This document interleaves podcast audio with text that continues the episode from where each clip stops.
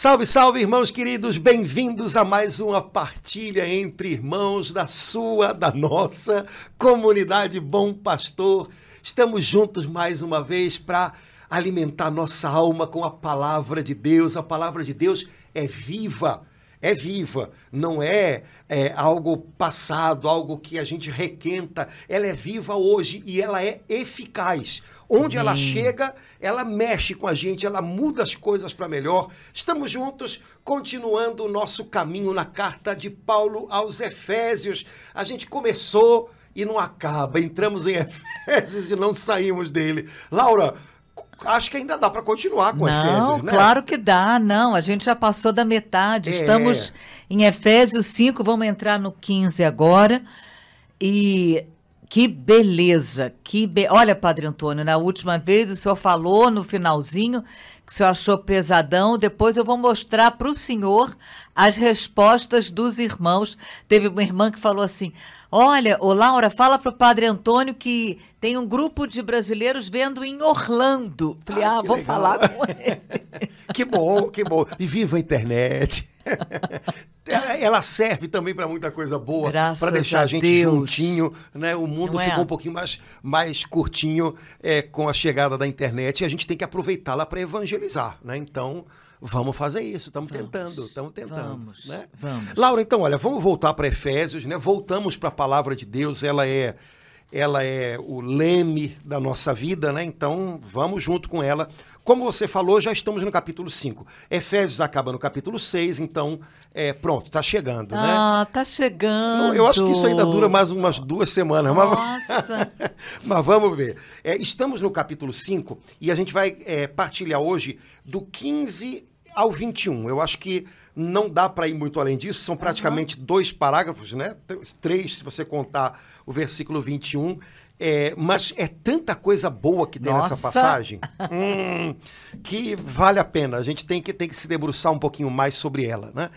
É, Efésios, capítulo 5, versículo 15. Se você tem a chance de parar um pouquinho para estar com a Bíblia na mão, é, não desperdice a chance, não. Eu sei que a gente está tão agitado que a gente está acostumando fazer duas, três, quatro, cinco coisas ao mesmo tempo. Mas às vezes parar para fazer uma só é bom. Então, se você pode dar uma paradinha com a Bíblia, faça isso. Se não puder, beleza, vai acompanhando a leitura. A gente espera, a gente. a é. gente espera. Vai lá pegar, a não ser que você esteja dirigindo. Não, então, vale a é, pena. Exato. Você ouvir novamente de noite com a Bíblia na mão, Isso, né? Isso, então, Efésios 5, versículo 15 em diante.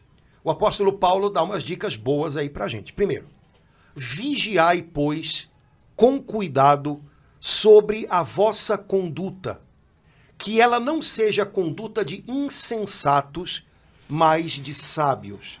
Freia para o carro. Vamos lá. É, a ordem está no verbo. Então a ordem é vigiai. vigiai. Né?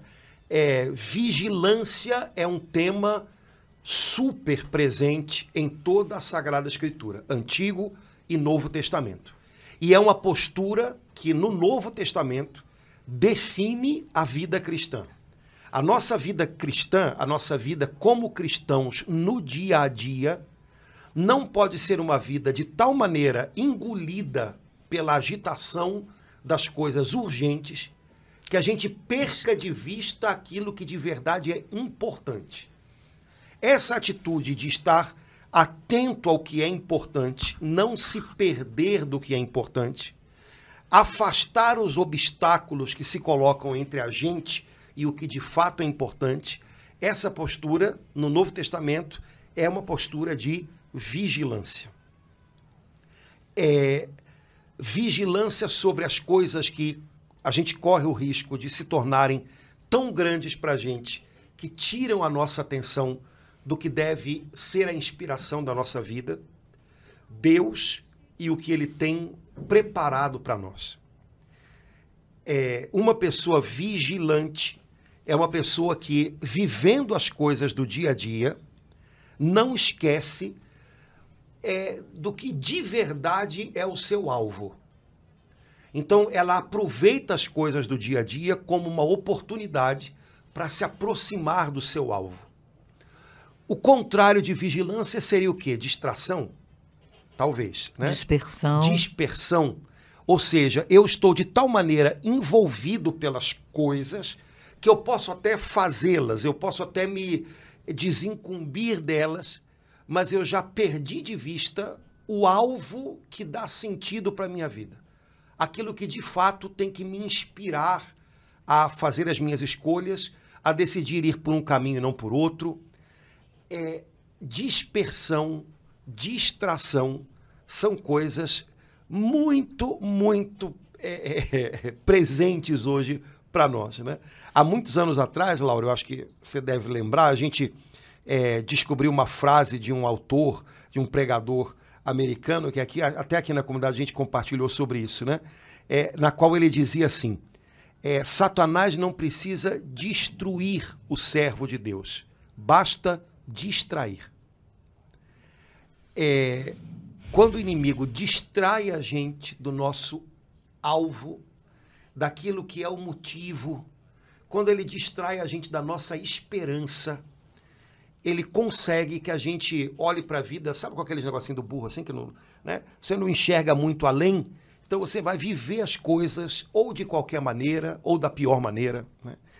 É, vigilância, me parece que é um tema importante porque a gente está em tempos de tanta agitação que já não é nem mais agitação, acho que é convulsão. Essa distração é, nessa linha desse autor, que agora eu não lembro o nome dele, é, o inimigo tá, não está preocupado em nos destruir, mas em nos distrair. Ele pode nos distrair e ele nos distrai, a gente se distrai, eu posso me, eu me distraio. Tanto em algo aparentemente bobo, né, como ficar horas no Instagram, como é, na minha tristeza, né, Padre Antônio? Ele pode me distrair tanto para um lado aparentemente, né, e eu fico é, distraída, absorvida na dor, na minha tristeza, na, no meu olhando para mim é também uma forma de tirar a minha atenção daquilo que Deus está me chamando, mas eu estou tão absorvida, tanto numa coisa aparentemente agradável, como em algo bem desagradável e ruim, e com isso eu vou. Depois, no versículo seguinte, é que ele vai falar do tempo. Eu vou me é, deixando de estar vigilante. Né? É. São Paulo ainda diz: vigiai sobre a vossa conduta. Quer dizer, é, a distração, no fundo, no fundo, é eu não percebo mais o, o que eu estou fazendo, nem por que eu estou fazendo. Uhum. Ou seja, a minha conduta está sendo é, dirigida, está sendo, tá sendo determinada né, pelo que vem de fora Ai. e não por aquilo que de fato deve me conduzir, que é o alvo que Deus tem para a minha vida. Né? É, eu posso ser distraído pelas circunstâncias, sejam elas favoráveis ou desfavoráveis. Né? Eu posso ser distraído pelos meus sentimentos, que na verdade são as janelas da minha alma é, para o que está fora, né? Então eu posso ser de tal maneira sequestrado pelas circunstâncias que os meus sentimentos me, me, me, me imobilizam. Né? É, acho que seria uma coisa interessante hoje, cada um de nós aproveitar esse trechinho de Efésios para fazer um exame. Peraí, como é que está sendo a minha conduta? Vou, vou agora vigiar a minha conduta. Como é que está sendo a minha conduta no meu ambiente de trabalho, por exemplo? É, será que eu ainda sou luz? Ou será que eu, de repente, estou fazendo igual? Eu falo, eu cheguei lá, eu, achei, eu dizia, poxa, o ambiente aqui não é legal, o pessoal fala uns dos outros, e depois de seis meses eu estou fazendo exatamente igual. Hum. Isso é vigiar sobre a sua conduta, né? É, peraí, o Senhor me colocou ali para ser luz no mundo, né? Para tentar fazer um pouco diferente. E eu é, me distraí, né? Eu me, me dispersei e de repente eu estou fazendo igual, aquilo inclusive que eu achava que não era bom, é, que eu até criticava nos outros, eu estou fazendo a mesma coisa. Peraí, como é que eu posso melhorar isso? Como é que eu posso mudar isso? Retificar isso? Né? É, vigiar sobre a própria conduta. É, como é que eu estou é, me conduzindo? Como está sendo a minha conduta no meu casamento? né, no meu relacionamento com os meus filhos. Né? Eu tô, eu tô tendo diante dos olhos o alvo que eu devo ter como pai ou mãe, que é educar os meus filhos para que eles sejam filhos de Deus. Ou eu tô é, distraído com tantas outras coisas é, que tão, tão, talvez até façam parte disso, mas eu perdi isso de vista e as outras coisas cresceram demais. Né? Eu estou tendo um relacionamento ruim com o meu filho ou com a minha filha porque eu perdi de vista que eu tenho que caminhar com ele ou com ela é, numa, numa estrada de amadurecimento. E eu perdi isso de vista e eu já estou sendo levado pela impaciência, estou com raiva por causa de uma situação pontual aqui. Como é que está sendo a minha conduta? Ou seja, o meu modo de me conduzir em essa ou aquela situação. A gente precisa vigiar isso.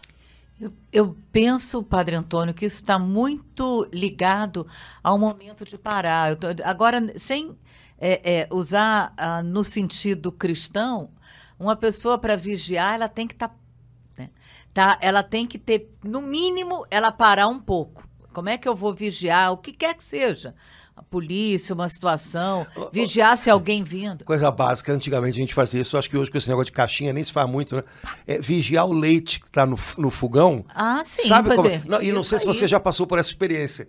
Você perde a atenção um, um segundo. segundo. É aquela hora que o leite derrama. Né? Exatamente. Né? É um pouquinho isso, né? Você tem que parar, tem que dar atenção. Não tem como isso tudo que o senhor falou é, primeiro é, pensamento, entendimento que me veio foi esse. Eu tenho que parar. É interessante, né? Porque para a gente, por exemplo, essa palavra vigilância, bom, tá, eu lembrei aí do, do, leite, né? Mas no tempo de Jesus, no tempo dos apóstolos, vigiar tinha muito a ver com tomar conta de uma cidade. As cidades eram muradas, elas tinham é, é, portas, portões, né? E no alto dos muros das cidades, né, em determinados horários, é, se revezavam vigias. Qual era a tarefa deles? Olhar para fora para ver se aparecia no horizonte um exército inimigo, é, alguém querendo subir pelas muralhas para é, invadir a cidade, mas a tarefa deles era vigilância. É, Paulo está dizendo para a gente vigie, só que ele não está dizendo tanto para a gente vigie para fora, ele está dizendo vigie a sua própria conduta. Né? Porque vigiar a conduta dos outros é mais fácil. É. né? Paulo diz: vigie sobre a vossa própria conduta. É, esse também é o problema, né? Que vigiar a conduta dos outros é, pode ter, para alguns de nós, até ser esporte. Mas vigiar a própria conduta, ou seja, não olhar para fora da cidade como se os perigos viessem de fora, mas olhar para dentro. Né? O perigo maior é que eu comece a fazer as coisas, eu comece a me conduzir sem ter diante dos olhos o alvo que o Senhor tem para mim. Né? Eu não posso perder isso de vista. É, eu continuo é, entendendo, Padre Antônio, esse vigiar como no sentido, assim, como se entre vírgulas estiver, olha, para um pouquinho, porque eu percebo que até por mil questões, até porque, até na vida cristã, a gente corre esse risco, na vida de igreja, na vida fraterna, a gente corre esse risco de ir fazendo uma coisa, eu tenho que fazer isso, né? Não, a minha obrigação, não, eu tenho, eu sou ministro da Eucaristia, eu tenho que fazer isso, eu tenho que fazer. E a gente vai fazendo e não para. E no momento que ele fala isso, porque ele fala vigia com cuidado. Uhum. Vigiar já exige Exato. cuidado.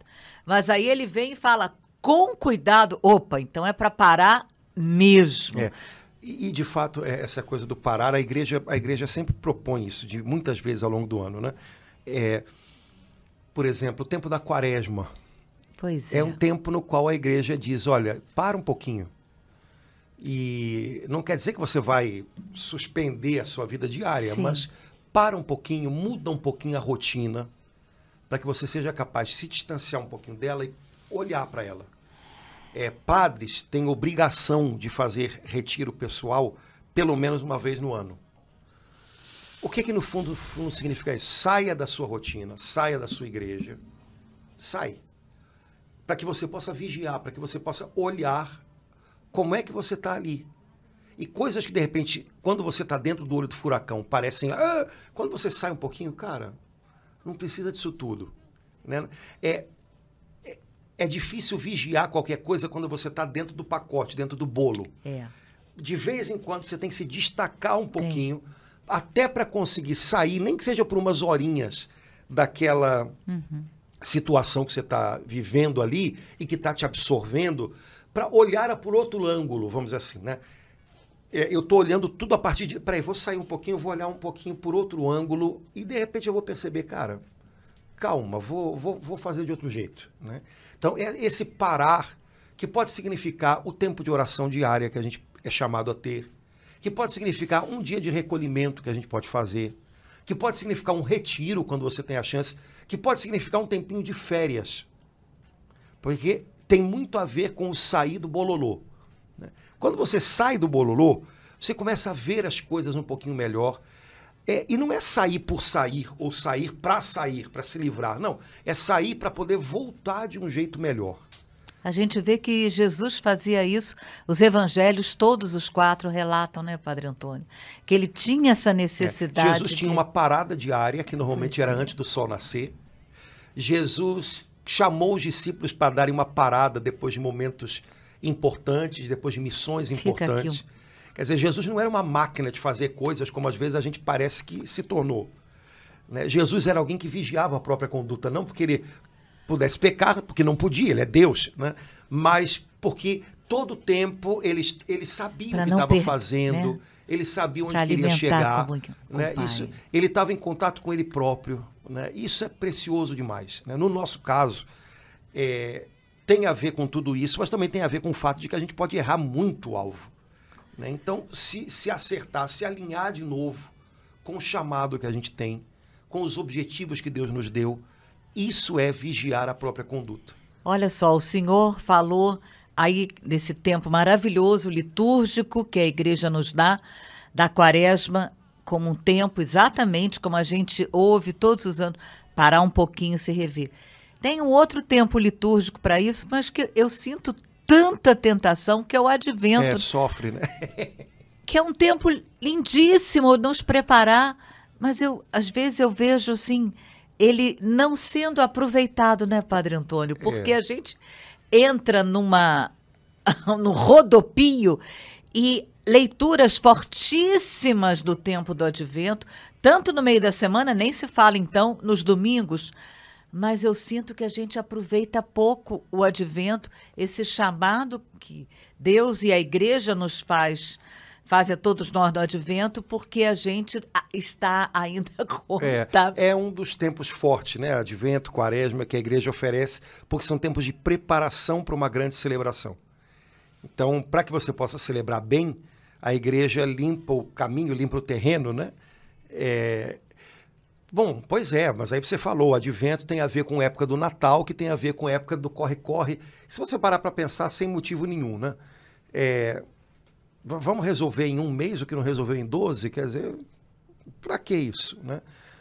Espera um pouquinho mais, né? Quem... Ou então vão ter que comprar tudo. Eu, eu até tinha uma, uma sugestão: é, compras, deixe para fazer depois do dia 25 de dezembro. Vai ser muito. O panetone, o preço baixa, oh. né? É, é, tudo o preço baixa. É, não tem confusão. Não tem confusão. Para que, que você vai se meter em querer comprar tudo eh, mês de dezembro, cara? Para que isso, né? Então, e não tem sentido nenhum, né? não tem motivo nenhum para isso, né? Então, é, a gente se coloca em situações, às vezes, muito esquisitas, né? Porque depois a gente, depois a gente está dentro, a gente não sabe sair. então, a agitação é um pouco assim. A gente se coloca em alguns momentos numa, num grau de agitação que depois a gente não sabe como sair dele. Né? No caso dessas coisas de final de ano, talvez, cara, assim um pouco. Olha, o mundo não vai acabar, não sei que Deus disponha do contrário, ele não vai acabar no dia 26 de dezembro. Então, algumas coisas até eu vou ter mais fôlego para fazer depois do dia 25 Deixa para depois. Compras, deixa para depois. Né? É, é, sei lá, é, vai não ter que visitar todo mundo. Visita na semana entre o Natal e o Ano Novo, olha que semana boa para fazer visita. Porque está tudo meio, né, meio apagadão, né? né? Você vai, vai, vai visitar as pessoas na semana antes do Natal, está todo mundo agitado, então você tam, né, é mais um agitador ali no, no negócio. Visita depois, sei lá o quê, mas é, que que, que eu poderia fazer? Seria talvez uma, um ponto prático que a gente poderia compartilhar hoje. É o que, que eu poderia fazer nesse final de ano para vigiar melhor a minha conduta. Hum. Né? É, antigamente, né, aqui no centro do Rio, a gente via muito isso. Hoje não, porque está tudo na, na nuvem. Né? Mas antigamente é, tinha no final do ano aqueles balanços que as empresas faziam, depois jogavam os papéis todos pela janela. Era uma festa. Mas era uma, era uma época de fazer balanço. Né? Tá bom, então se, se eu puder fazer um balanço da minha vida nesse ano, agora no finalzinho do ano, como é que eu posso fazer isso? Eu posso tirar uma tarde para ir para um lugar, uma manhã para ir para um lugar e ficar um pouquinho paradinho? Aqui no Rio tem uns lugares assim, né? Vai lá pro, pro São Bento, vai lá pro Convento de Santo Antônio, passa, passa umas duas horinhas lá sentado, sozinho, consigo próprio, não foge não, né? É, como é que tá a minha, como é que está sendo a minha conduta nesse final de ano? Como é que eu estou reagindo às coisas? Será que eu estou valorizando demais umas coisas que eu tinha que, sabe, olhando com um pouquinho de distância, eu percebo que eu tinha que valorizar um pouquinho menos, eu estou exagerando na dose. É vigiar a própria conduta, para que a gente não entre num piloto automático e a gente vai, vai, vai, e você chega uma hora que você não sabe nem por que está fazendo tá as fazendo. coisas, né? Então vigie com cuidado, como você disse, sobre a própria conduta. É, é, é a ordem de Paulo aqui, né? Tem um verbo no imperativo, portanto, é uma coisa a ser feita. E aí ele diz, para que não seja conduta de insensatos, é. mas de, de sábios. Sábio. Agora, olha que interessante, no versículo 16, ele diz o que, caracteriza um sábio. Sábio é alguém que aproveita ciosamente, ciosamente o, tempo, tempo, pois os dias são, são maus. maus.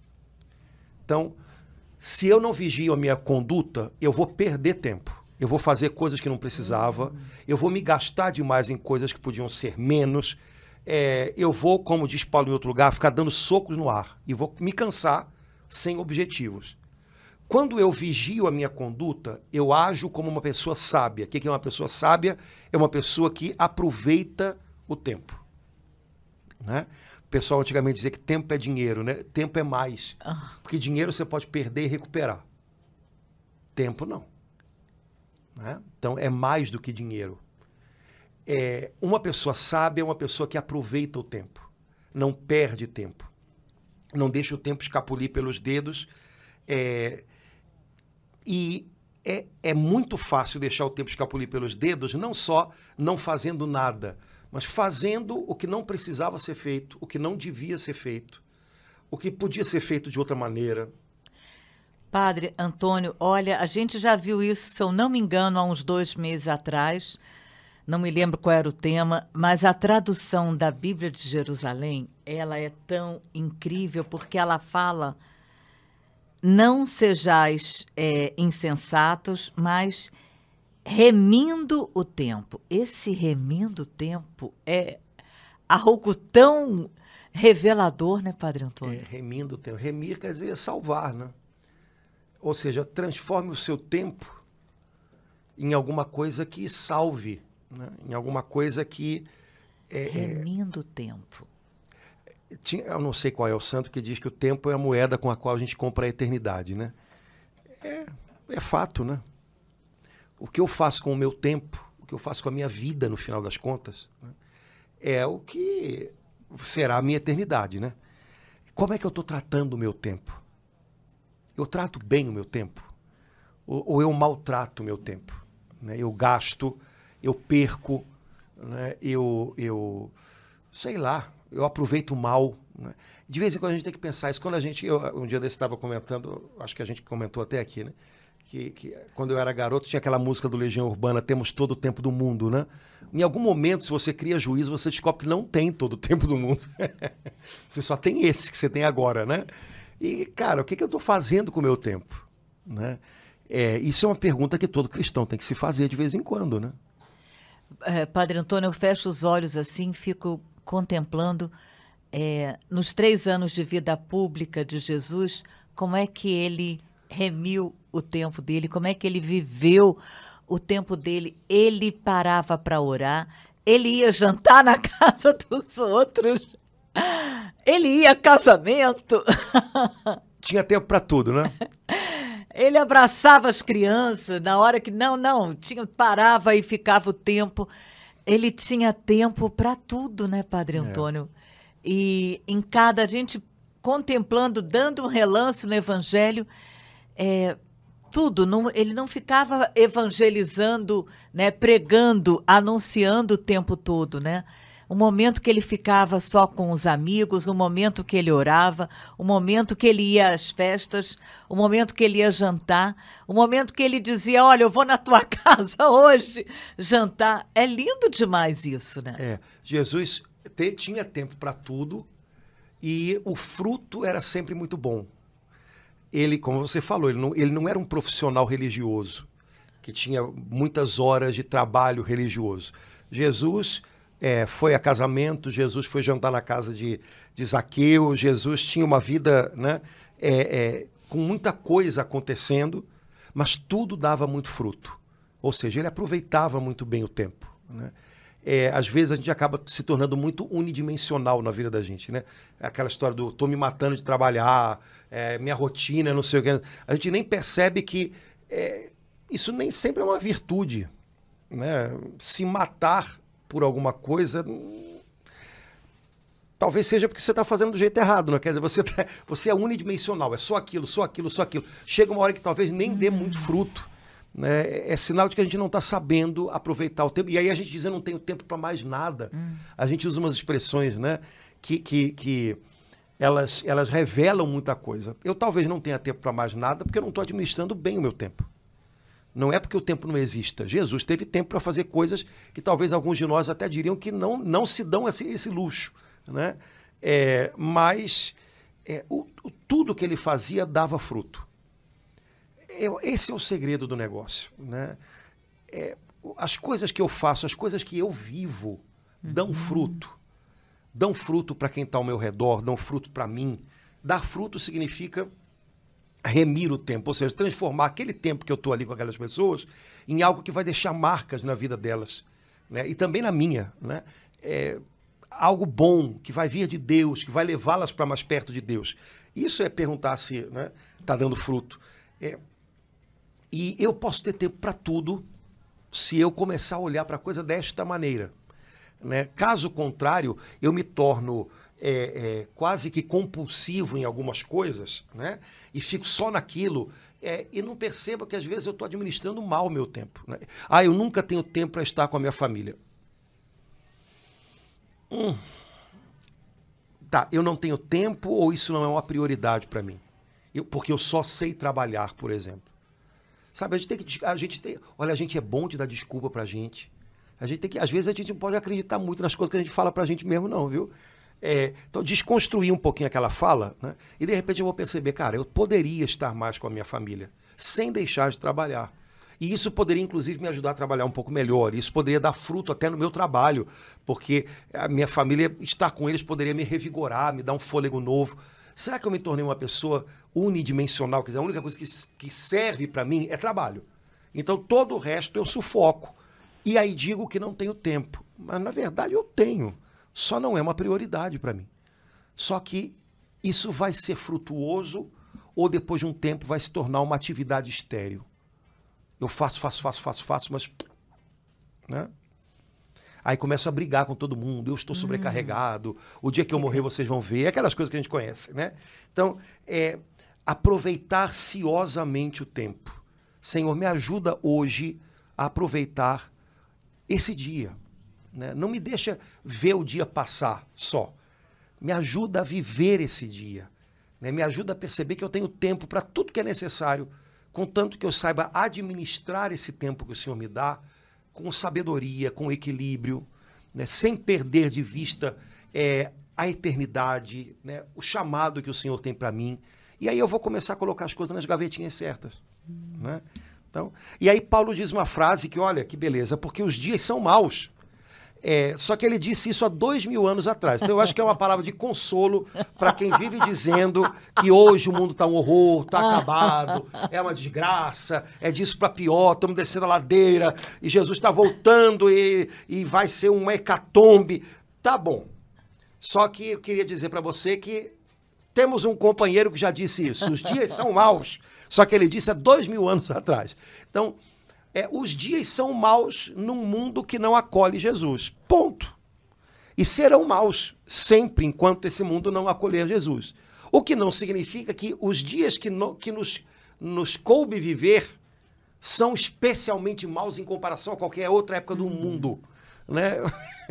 Isso daí, às vezes, é desculpa para a gente é, é, condenar É tudo, condenar o mundo, condenar a igreja, condenar todo, tudo e qualquer Todos. coisa. Né? Eu acho engraçado, né? Porque a Bíblia afirma mais de uma vez: Jesus não veio para condenar o mundo, mas que o mundo seja, para que o mundo seja salvo por ele. Eu acho que tem gente que lê isso e diz: Jesus não veio para condenar o mundo. Não, mas eu vim, então deixa comigo, Jesus, eu condeno. Jesus, né? Eu condeno. misericórdia. Né? E pronto, tudo é horrível, essa juventude é horrível, esse mundo é horrível. É, é, o, o nosso amigo queridíssimo pastor José Roberto, que é um homem é, otimista por natureza, É. né? É, pastor da igreja presbiteriana Presbiteriano. unida, né? Ele, ele, ele costuma dizer, olha, gente, é, eu não sei se o tempo que a gente está vivendo agora é especialmente pior do que lá atrás. Eu não estava lá atrás, né? Agora eu sei que esse é o tempo que Deus deu para gente. Então o que, que a gente vai fazer? Né? É, a gente vai passar por esse tempo deixando algo bom nele, ou a gente vai deixar que esse tempo é, é, determine como é que a gente vai ser. Né? Esse é que é o segredo. Né? Então, que os dias são maus não é novidade. Né? Então, não precisamos ficar repetindo. Aliás, isso não é. Isso está na Bíblia, mas isso não é uma parte do Evangelho. Né? Vou anunciar o Evangelho. O que, que você tem para dizer para mim? Os dias, Os são dias maus. são maus. Não. né? não. É, isso não é uma esse. constatação. O mundo sem Jesus está sempre perigando, sempre na, na beirinha né, do abismo. Né? Agora, temos Jesus. Né? E se temos Jesus, podemos é, transformar, podemos remir esses dias maus. Podemos transformar esses dias maus em oportunidades. Esse, isso é evangelho. Né? Então, é, meus dias maus, do, do ponto de vista pessoal também, né? Meus dias maus, meus dias de dor, de doença, é, de desemprego, eles podem ser remidos por Cristo. Ou seja, eles podem deixar de ser só dias maus para se transformar em dias em que eu estou conhecendo mais a Deus, mais fundo. E ele está entrando em áreas da minha vida onde antes eu ainda não conhecia. Então, beleza. Podem ser dias maus, mas não vão ser dias perdidos. Eu acho que esse é que é o segredo do negócio, né? É, Padre Antônio, eu não tive como deixar de lembrar, sabe? Alguns dias atrás, é, o Papa Francisco lançou aquela exortação, só aquele iniciozinho, é, sobre Santa Teresinha. Enquanto o senhor falava, eu lembrava assim, né? É, que ele pega aquelas duas frases daquela oração, ato de oblação, de entrega, e resumidamente é eu confio, Senhor, eu não sei como é que eu vou estar naquele dia, porque as minhas, mas eu confio no teu amor. É é grandioso demais, faz a gente só aquele pedacinho. Olhar o nosso tempo, olhar esses dias maus de uma outra forma, né, Padre Antônio? Exato. Os dias são maus, mas o Senhor nos colocou aqui justamente para que haja uma chance de que esses dias maus se tornem uma oportunidade. Amém. Gente, isso é ser cristão. E se não for isso, vai ser o quê? Né?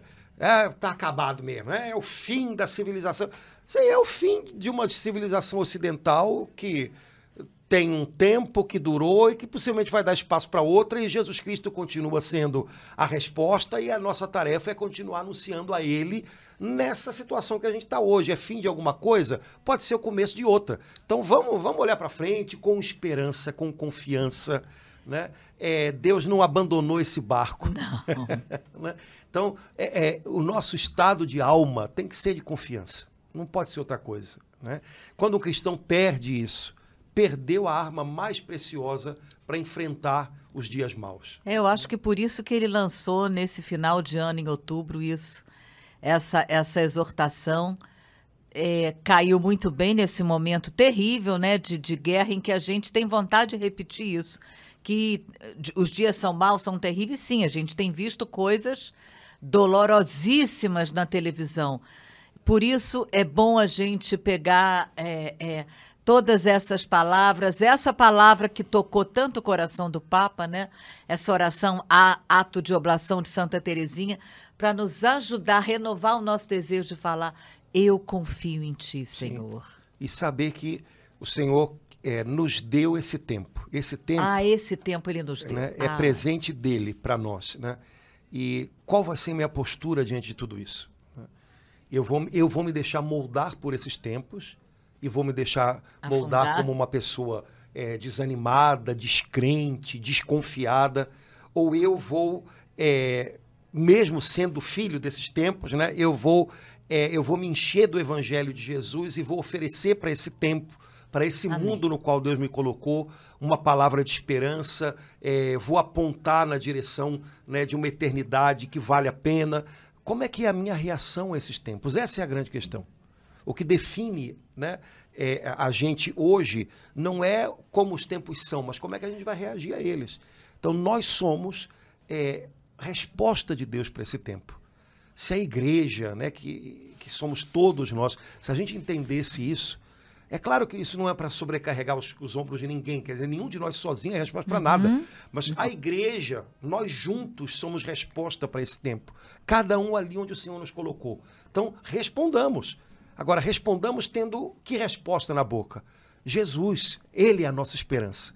Né? E não, ah, é realmente, olha, tudo acabando. Ai, meu Deus do céu, não, não é por aí. Né? É bonito ver nesse mês, né, Padre Antônio, de outubro, quantas paróquias, quantas comunidades né, se levantaram para fazer uma tarde, um dia de oração, com o rosário, com o terço, respondendo: Senhor, Olha, o nosso coração confia em ti, por isso nós estamos aqui, paramos um pouco, vamos te dar essa tarde, essa manhã, esse dia para interceder por essa guerra, por toda essa dor. É muito bonito ver é, o que o Espírito Santo fez levantando em cada paróquia, é. né, Padre? E, e, se a gente tivesse ideia do quanto Deus se, é, é, ouve essas orações né, e do quanto elas podem ressoar mais alto ainda, né?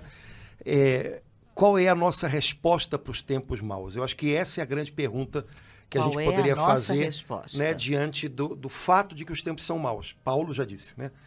Paulo deu uma resposta e tanto, né? Ele não disse os tempos são maus, desisto de vocês, vou subir uma montanha, ah. tchau. Não, os tempos são maus, vamos lá. A gente tem uma, a gente tem algo a dizer, né? Acho que é um pouquinho isso que a gente poderia tentar fazer também, né? e ele completa no seguinte conhecendo a gente. É, é, complementa né, os, o 15 e o 16. No 17 ele fala: Meu Deus, é, é não sejais imprudentes, mas procurai compreender qual seja a vontade de Deus. Novamente, essa passagem me dá ao coração, Padre Antônio, no sentido assim: olha, eu corro esse risco. Eu hoje eu acho que eu fui imprudente, para eu poder perceber isso, tomar consciência, eu tenho que dar uma paradinha uhum. para poder compreender. Senão eu nem vou compreender qual é a vontade de Deus para mim. Não sejais imprudentes, tá? Como? Porque eu sou, eu vou, eu vou, eu vou, eu vou agir na imprudência. Eu tenho que parar um pouquinho para eu poder compreender qual é a vontade de Deus para mim, para minha família, para essa situação que a gente, para esses dias maus que a gente está vivendo. É. É, eu acho que a palavra imprudente, imprudência, ela passa para a gente como uma pessoa, né, a atitude de uma pessoa é, impulsiva, né? É. Uma pessoa imprudente no trânsito, uma pessoa que hum. né, arrisca demais, né, e coloca em perigo a ela e quem está em volta, né?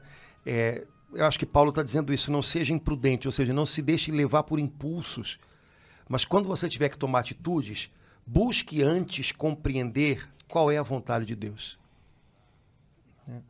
É, não sei se você lembra de um livro, esse livro é do finalzinho do século XIX, se eu não me engano, é bem antigo, né? Mas ele, ele tem várias versões né, ao longo dos tempos, porque é, é, é um livro que, de modo especial, o nome dele é, é, é muito interessante, né? Em seus passos, o que faria Jesus? Amo! e, Amo! É, a é pergunta, incrível, né? incrível essa pergunta ela ajuda a gente a descobrir a vontade de Deus, em porque seus passos que faria Jesus. O modo como Jesus faria isso ou aquilo tem que ser o meu padrão. Então, se eu me pergunto nesse lugar onde eu estou agora, vivendo isso que eu estou vendo agora, o que, que Jesus faria?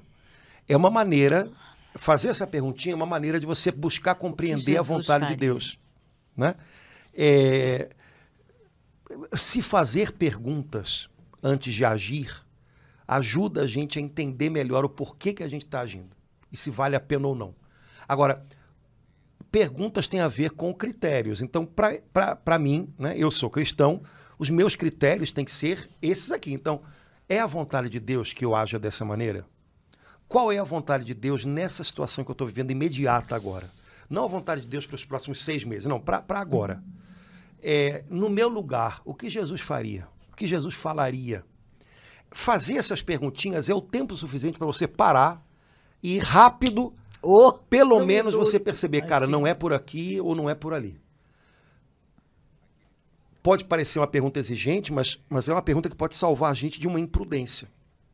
De falar rápido demais, de julgar rápido demais, de tomar uma atitude rápido demais, de se envolver com algo rápido demais. Né?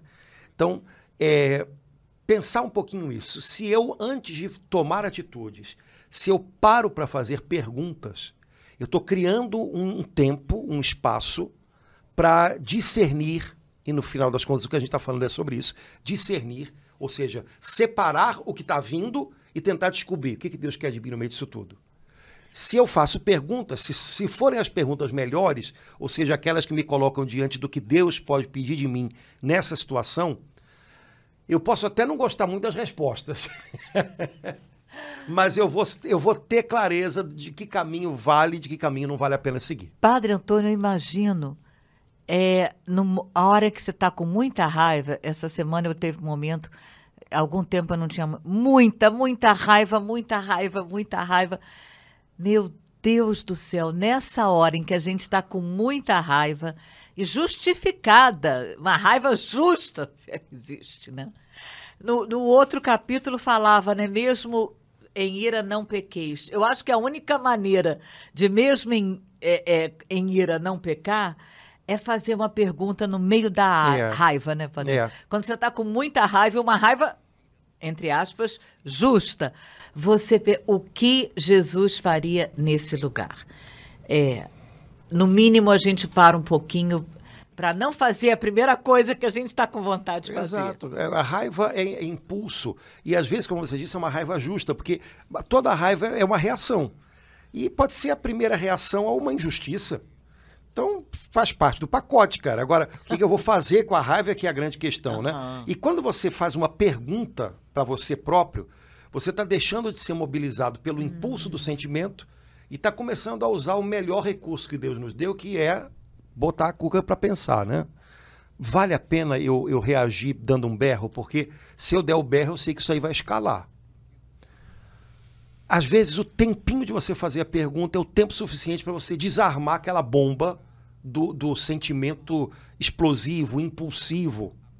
Então, é, fazer perguntinhas para si próprio às vezes ajuda a gente. Né? Agora, para um cristão, não é qualquer perguntinha. Né? Não é a perguntinha, o que, que, que eu ganho com isso? Ou então, será que se eu. Será que se eu tomar atitude aqui eu perco meu réu primário, né? Aquelas coisas que a gente fala. Não, as perguntinhas do, do, do cristão são: é, o que, que o Senhor quer de mim nessa situação? Qual é a vontade de Deus a meu respeito nisso? O que, que Jesus faria no meu lugar? Faria né? meu Pronto. Lugar. Você fazendo essas perguntinhas, elas ela já te tiram do lugar da vítima que foi. Oh, é. que agora vai reagir e te colocam numa posição de, de atitude. Né? Como cristão, o que, que eu vou fazer? Quer dizer que de primeira vai sair um grande, uma, grande, uma grande sinfonia de Beethoven? Não, às vezes pode ser que demore até a gente conseguir fazer essas perguntinhas e se dar o tempo e aproveitá-las para acalmar um pouco. Mas se a gente se treinar nisso, é possível que isso seja um recurso muito legal para ajudar a gente a ponderar com sabedoria as coisas.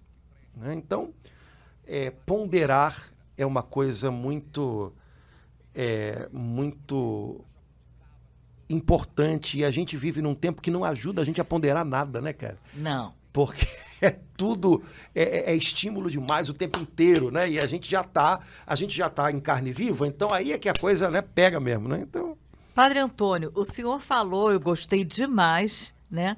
Que a carta, não, não uma carta é, é, direto, né? Aqui depois a igreja dividiu em capítulos esse versículo seguinte, ele sai do não sejais imprudentes e emenda com, no 18, não vos embriagueis com vinho, que é uma fonte de devassidão. Mas. não, eu, eu vou esperar. Porque, meu Deus, o povo naquela época é, era chegado a se embriagar numa boa com vinho. Hoje a gente pode substituir Cara, o vinho. a sociedade do Império Romano no tempo de Paulo piorou muito um pouco depois, mas já estava decadente, né? Moralmente decadente. Então, tem algumas coisas, quem estuda assim, história de civilizações e tal, diz que você comparando a queda dos impérios ao longo da história, Ah, ou, ou viradas civilizacionais, você percebe que alguns comportamentos são comuns e alguns temas são recorrentes. Por isso que muita gente afirma que a gente está num tempo de decadência da sociedade ocidental e tal, porque esses temas que parecem agora modas e novidades são, na verdade, recorrência de coisas que na- nos tempos de, de decadência espiritual, no sentido de moral, né, é, de, cada, de cada civilização, eles, aparecem, eles aparecem sempre. Então, a sociedade, é, vamos dizer assim, de cultura greco-romana, né? cultura grega com a estrutura social política do Império Romano, é, do tempo de Paulo já era decadente. Né? O Império Romano já não, já não era o que tinha sido. Né? E, e aí você tem algumas coisas que são comuns. Por exemplo, né? é, é, imoderação em algumas coisas. É, entorpecimento. Uso de drogas hoje, tá bom, uso de vinho naquele tempo. Uso... É, os judeus, não. Né? Os judeus tinham, era um ponto fora, totalmente fora da curva, é, dentro do, do, do contexto do Império Romano. Né?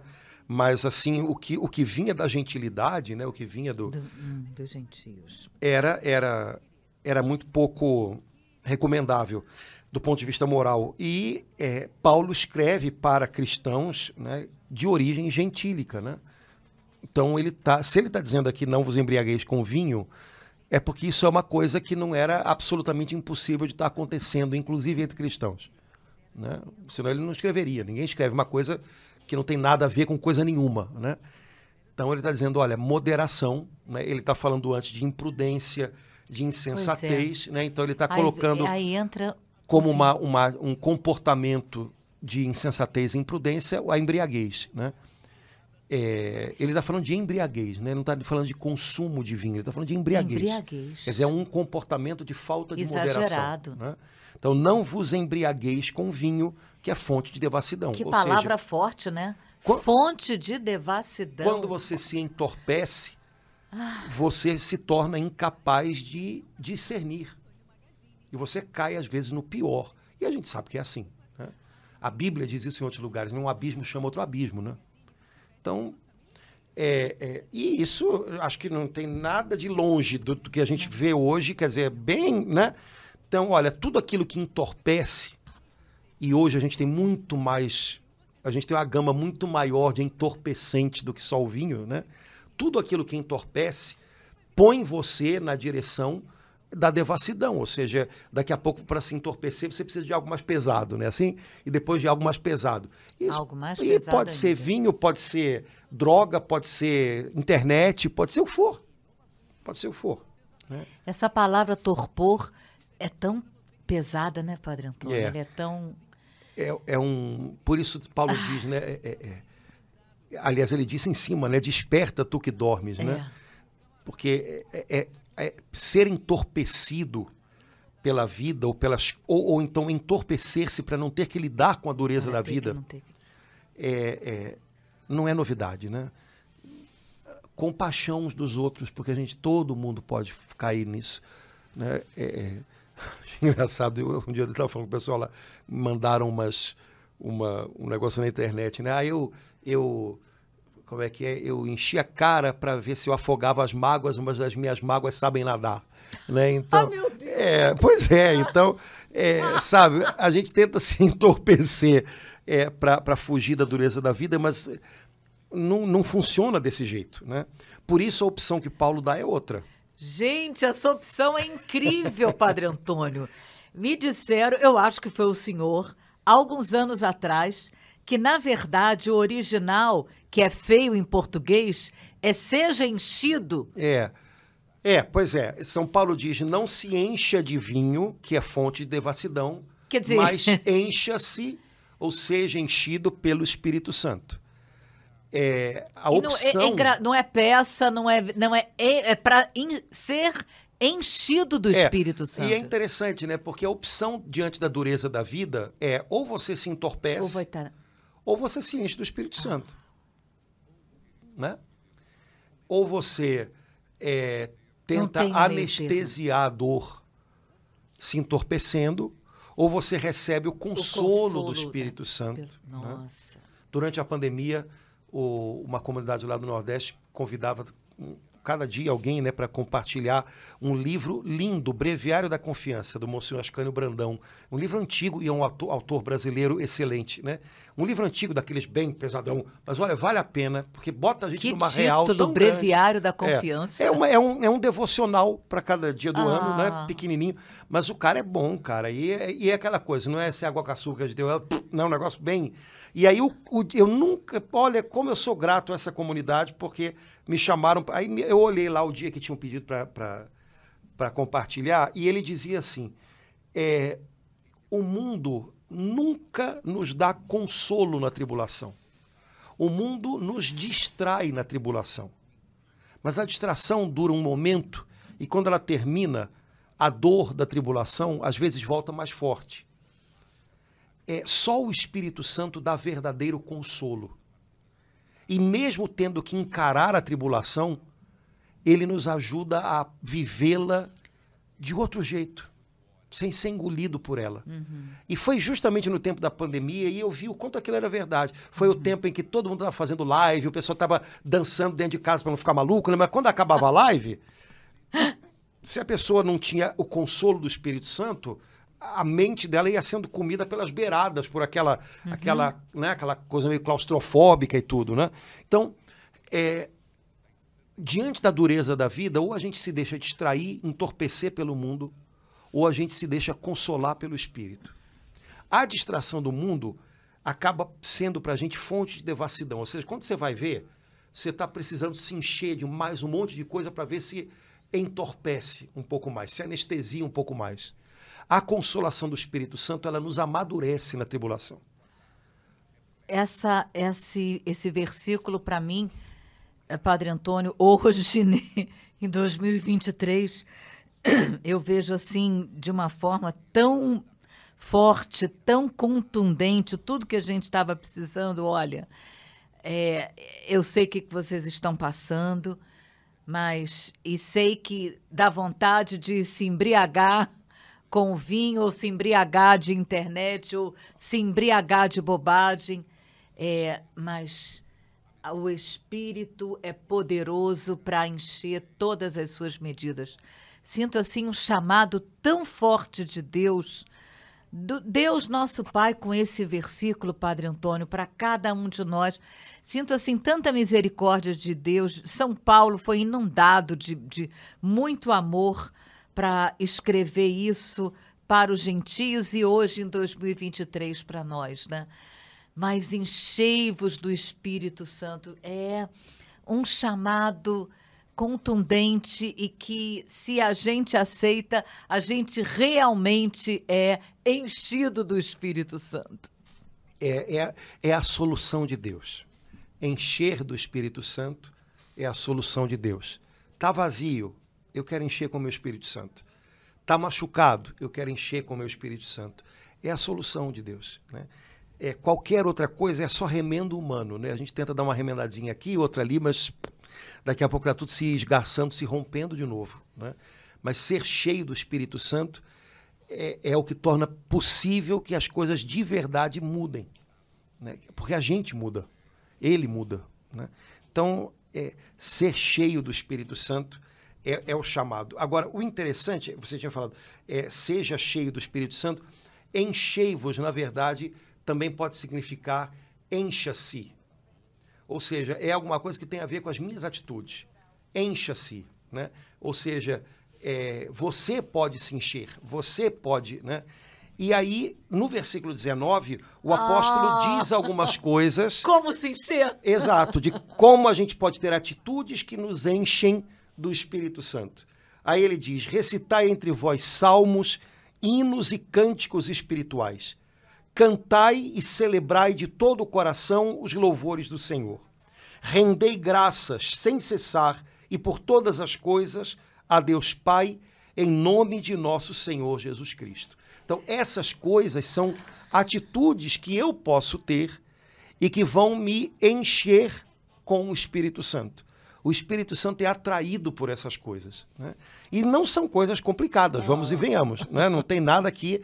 É, ah, você tem que comprar alguma coisa, viu? Anota aí o número e liga para lá, liga já. Né? Não, não é assim. Né? É, recite salmos, hinos e cânticos espirituais. Aliás, não é recite, é recitar entre vós. Ou seja, esteja num ambiente em que as pessoas cantam os louvores de Deus. Por que, que os nossos grupos de oração são tão importantes? Porque são ambientes em que a gente faz isso. Nós cantamos entre nós salmos, hinos e cânticos espirituais. Num ambiente onde se faz isso, a gente está se abrindo a ser cheio ao Espírito Santo, cheio do Espírito Santo, né? Então, cantai e celebrai de todo o coração os louvores do Senhor. Ou seja, celebre os louvores de Deus não celebre só as coisas ruins, porque a gente celebra as coisas ruins, né? Elas viram notícia, viram assunto, viram conversa, viram um monte de coisa. Tá, e, e os louvores de Deus na minha vida, eles estão virando o quê? Um grande uhum. silêncio? Será que eu não estou celebrando os louvores de Deus? Eu falo deles, uhum. eu bendigo a Deus por eles. Como é? Então, celebre os louvores do Senhor. E isso é uma maneira de encher-se do Espírito Santo.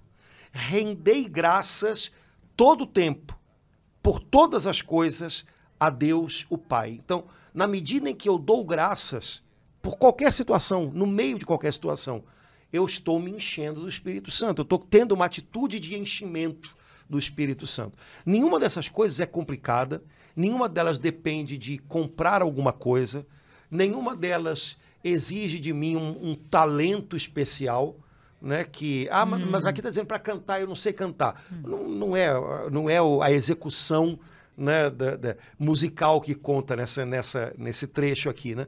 Então, nenhuma dessas coisas aqui é, é difícil ou é impossível a uma pessoa é, cristã em qualquer situação. E, e Paulo está garantindo para a gente, olha, se você faz isso, isso vai enchendo você. E não vai enchendo você é, com coisas humanas, vai enchendo você de comunhão com o Espírito Santo. Me parece que é uma dica boa, né? É, Padre Antônio, para mim, assim, uh, destaca a, a importância do louvor como música, porque aqui é, hinos, cânticos, eu até não sei por que, que são Paulo separou, né, uhum. hinos de cânticos, mas assim, uma ênfase na música, a importância assim da música como um elemento fundamental, segundo São Paulo aqui em Efésios 5:19, para a gente se abrir, né, para a gente ser cheio do Espírito Santo. A música realmente é, em nome de Jesus, adorando ao Pai, invocando o Espírito Santo, ela tem é, uma importância fundamental, né, Padre é. Antônio? É, isso é bonito, né? Porque é uma linguagem, é uma das linguagens que extrai do ser humano o melhor. E, e Deus quer que a gente use isso na nossa convivência com Ele, no nosso relacionamento com Ele. Deus quer que o nosso relacionamento com Ele seja um relacionamento afetivo, porque música tem a ver com afeto. Nunca vi, a não ser quando é para decorar coisas para o vestibular, eu nunca vi ninguém fazer música com fórmula de química, né? A gente faz música para falar de coisas afetivas, né?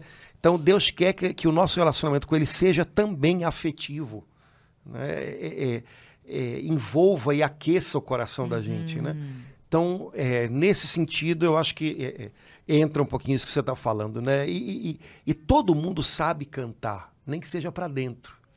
Né? Todo mundo sabe cantar, todo mundo tem, consegue fazer uma melodia lá dentro para expressar um pouquinho né, o que está sentindo e que talvez não consiga nem expressar de outra maneira. Né? É, Deus quer que a gente leve em conta isso no nosso relacionamento com Ele. E de alguma maneira isso abranda a gente. Né? A Bíblia está cheia de exemplos, né? começando pelo rei Davi, Nossa. de músicas que abrandam o coração violento Pois é, eu acho que todos nós temos experiência disso prática, né? Como às vezes uma determinada música abrandou a gente no momento de, de raiva, de fúria, de, de angústia, né? Cara, Deus quer que essas coisas façam parte da nossa experiência com Ele. Isso é muito legal, né? Porque nossa, nossa vivência com Deus não é só uma tentativa de entendê-lo, de prová-lo, ou de, sabe, é, só isso não dá conta do que a gente tem que viver com Deus, né? Tem que passar pela música, tem que passar pela poesia, tem que passar pelo encantamento, né? É, e quem não, não entende que alguma coisa tem que passar por aí, vira filósofo, né? Mas é, é, é, mas o chamado de Deus para nós é tenha um relacionamento comigo que envolva você por inteiro, também seu afeto, também sua vontade de cantar, né? E canta para mim. No final das contas, é isso que ele está dizendo. Né? Só para não passar por cima, e é muito lindo ele incluir os salmos aqui, Padre Antônio. Tinha que estar, tá, né? É, mas salmos, é, pois é, salmos são um tipo de música, porque, na verdade, o livro dos salmos é um livro com 150 músicas. A gente não vê dessa maneira porque, Sim. né? Mas, então, salmos são um tipo de música, cânticos e hinos também são tipos diferentes. Aí teria que entrar um pouquinho aqui no. Né? É, mas, é, ou seja, use todo o repertório, hum. use a todas as possibilidades para louvar o Senhor.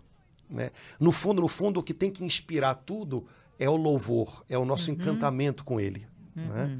Então, é, cante para Ele, cante sobre Ele, e você vai ver como isso vai abrindo o seu coração para o preenchimento do Espírito Santo. Ah, já né? deu vontade de cantar agora. Laura, para terminar, versículo 21, sujeitai-vos uns aos outros no temor de Cristo. É engraçado, né? Porque São Paulo incrível. vai e volta, vai e volta, vu vai na insensato, imprudente, aí é, louva, se és do aí Espírito entra Santo, no louvor, se é cheio do Espírito. E pega pela mão da gente e puxa de volta. E, e sujeitai-vos uns aos outros por que temor coisa, a Cristo. coisa, Padre Antônio. É, pois é. Então, primeiro, é para lembrar que é, cristianismo Ai. não é coisa para viver nas nuvens, né? Não somos, né, acho que nefelibatas, né? Pessoas que gostam de viver nas nuvens, né? hum. né? Cristianismo tem uma boa dose de sujeição uns aos outros. Na realidade, sujeição uns aos outros significa caminhem juntos. Uhum. Né? Eu me sujeito ao outro quando eu, por exemplo, tenho que diminuir um pouquinho o meu passo para andar no ritmo dele, porque ele não consegue andar mais rápido. Isso é sujeitar-se uns aos outros. Né? É, eu me sujeito ao outro quando eu respeito, por exemplo, o lugar que ele tem e não passo por cima dele na resolução de um problema que não cabe a mim resolver sozinho. Então eu vou até o meu irmão e digo, meu irmão, está acontecendo isso, isso, o que, que você acha?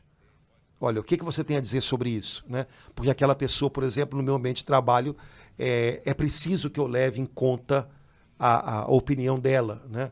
É, enfim, então, sujeitar-se uns aos outros, no fundo, é levar em conta uns aos outros. Não passe por cima. Não passe por cima. E a gente, às vezes, faz isso sem má intenção mas na verdade a gente é muito independente, né? A gente é muito autossuficiente.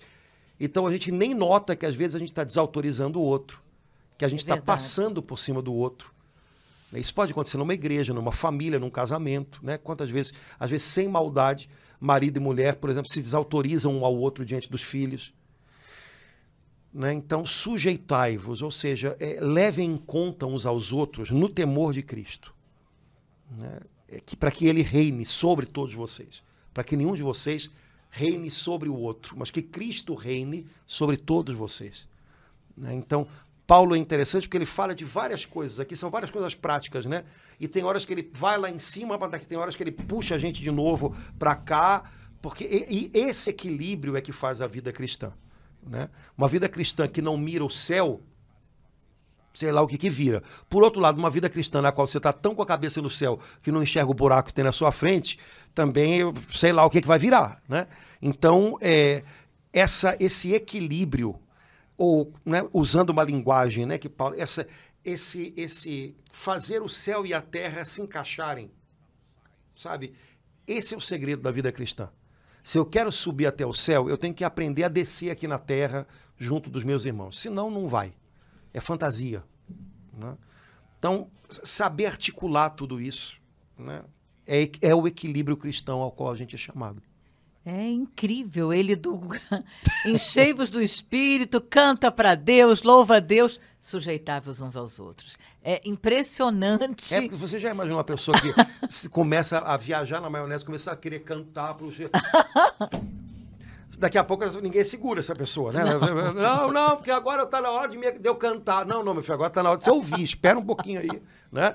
Então, Paulo, Paulo sabe as figuras que ele tem por perto, então ele está né, mantendo o pessoal junto, né, para a gente não, não, se, não se perder nas experiências da gente mesmo. É de um equilíbrio, muito, muito. E esse equilíbrio às vezes é necessário até para a gente colocar em ordem Isso, algumas coisas. Né? É. Então fica aí essa última palavrinha de Paulo que eu acho que é uma palavra interessante para o casamento, para o relacionamento da gente entre patrão e empregado. Sujeitai-vos Sabe, o, o patrão também de vez em quando tem que saber respeitar o espaço do empregado, a opinião do, porque você deu uma função para ele, dê o espaço para que ele possa cumpri-la, sabe? Não, uhum. não, atropela a pessoa não. Cuidado, sabe? E, isso isso tem a ver com tudo, todo tipo de relacionamento, né? Sujeitar-se ao outro significa, olha, é, leve o outro em conta. Hum, leve, né? o, leve outro o outro em conta, em conta né? E a gente vai, vai fazer escolhas também mais ponderadas se a gente souber fazer isso. Né? Leva o outro em conta. Beleza, Laura, vamos parar por aqui, senão o povo vai embora e a gente fica, né? Irmãos queridos, Obrigado pela companhia de vocês. Se quiserem, coloquem aí os comentários. Se você puder dar um joinha ou dar um de joinha, ou sei lá o quê, mas pelo menos é uma maneira do, de mostrar que pro, pro YouTube que a gente está vivo e aí a coisa vai chegando um pouco mais longe, tá bom? Um abração, Deus abençoe. Laura, minha irmã, até a próxima, se Deus quiser. Mas terminamos Efésios na outra semana. É, se Deus quiser, vamos tentar. vamos nós. Tchau, tchau, gente. Até logo. Tchau, irmãos.